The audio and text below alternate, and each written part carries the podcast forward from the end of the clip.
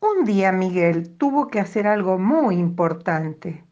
El dueño de la papelería le pidió nada más ni nada menos que llevara un rollo de papel a la casa de su cliente, el dibujante. Mucha atención a no estropearlo. Tené cuidado, re que te recomendó el señor papelero. Miguel contestó, sí, sí, sí, sí, sí, y se fue con el rollo. El día era tan lindo que las calles del barrio parecían caminitos de plaza. Miguel caminó al compás de pim, pam, pim, pam, dando suaves golpecitos con el rollo en el suelo, hasta que pímpate, el rollo se convirtió en un bastón bailarín. Pímpate, pam, pímpate, pam, Miguel y su bastón llegaron a la esquina.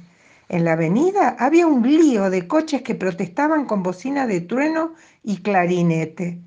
Entonces, pímpate, el bastón, se transformó en una batuta de director de orquesta y Miguel dirigió el gran concierto de bocinazos. Cuando por fin cruzó la avenida, pímpate, la batuta se volvió remo. Entonces el asfalto se volvió río y Miguel lo cruzó remando en canoa. Desembarcó en la vereda de enfrente y caminó por el cordón pasito a paso con muchísimo cuidado, como un equilibrista que avanza por la cuerda floja. Y pímpate, el remo se convirtió en la varilla del equilibrista más grande del mundo. En eso pasó un colectivo y pímpate. La varilla se transformó en un fusil y el colectivo en una antigua diligencia. Miguel le apuntó con cara de Miguelete, el terrible bandido del oeste. En la cuadra siguiente la vereda se llenó de chicos que salían de la escuela. Pímpate, el fusil se volvió bastón de pastor y todos los chicos fueron corderitos blancos. Entonces Miguelito, el bueno, los arreó por el campo. Cuando llegó a la casa del dibujante, el rollo ya no era nuevo y blanco, sino medio cachi cachivache. ¿Qué es esto? rugió el dibujante. ¿Este es un rollo de papel hermoso y limpio? Habrás venido jugando. Miguel quiso explicarle que es muy difícil caminar con un rollo que a cada rato pímpate, pámpate, te dan ganas, ganas de jugar. Pero el dibujante no le dio tiempo porque lo agarró de un brazo, tomó el rollo de papel y fue derechito a la papelería a quejarse, a protestar. Con el rollo al hombro, caminó al compás de ¡qué barbaridad! ¡qué barbaridad! Entonces Pímpate el rollo volvió a convertirse en un fusil y el dibujante fue un soldado que marchaba un, dos, un, dos.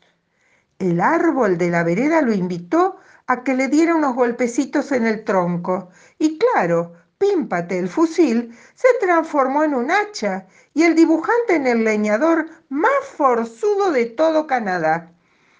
Más adelante saltaron un charquito. Pímpate, el hacha se volvió garrocha y el señor fue un campeón de salto muy aplaudido. Faltaba poco para llegar a la papelería y Miguel caminaba al compás de me van a retar, me van a retar, me van a retar. Cuando iban a cruzar la avenida, otra vez, pómpate, el asfalto se convirtió en un ancho mar, la garrocha en un catalejo y el dibujante en pirata barbarroja. Atención mis hombres, gritó mirando por el catalejo y señalando un camión. Se acerca un ballenero a babor.